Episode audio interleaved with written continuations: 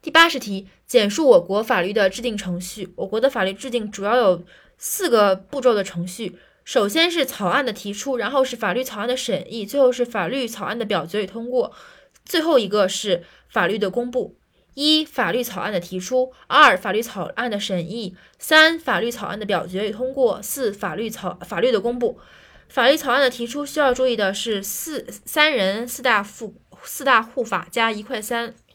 可以提出，享有立法提案权。三人：全国人民代表大会主席团、全国人民代表大会常务委员会、全国人民代表大会各专门委员会。四大护法：中央军事委员会、国务院、最高人民法院和最高人民检察院，也就是两高和两院。呃，以及对，也就是最高呃两两央两院。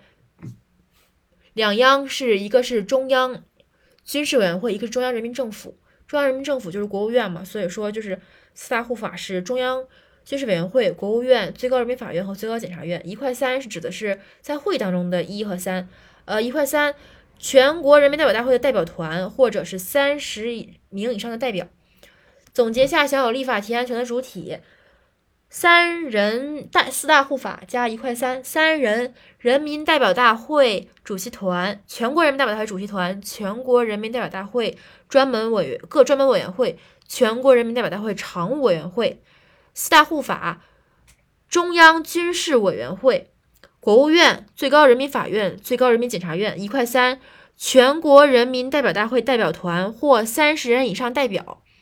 然后是第二环节，法律草案的审议。审议的阶段有二，第一第一个阶段是由全国人大有关专门委员会进行审议，第二个环节是立法机关全体会议进行审议，然后第三个环节是第三个大环节是法律草案的表决和通过。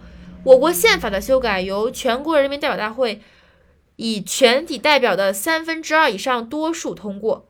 法律和其他议案由全国人民代表大会全体代表的二分之一以上通过，也就是过半数通过。不对，应该是过半数，过半数不含二分之一。然后，如果宪法的话是是三分之二以上，就是含三分之二。然后最后一个环节，法律的公布。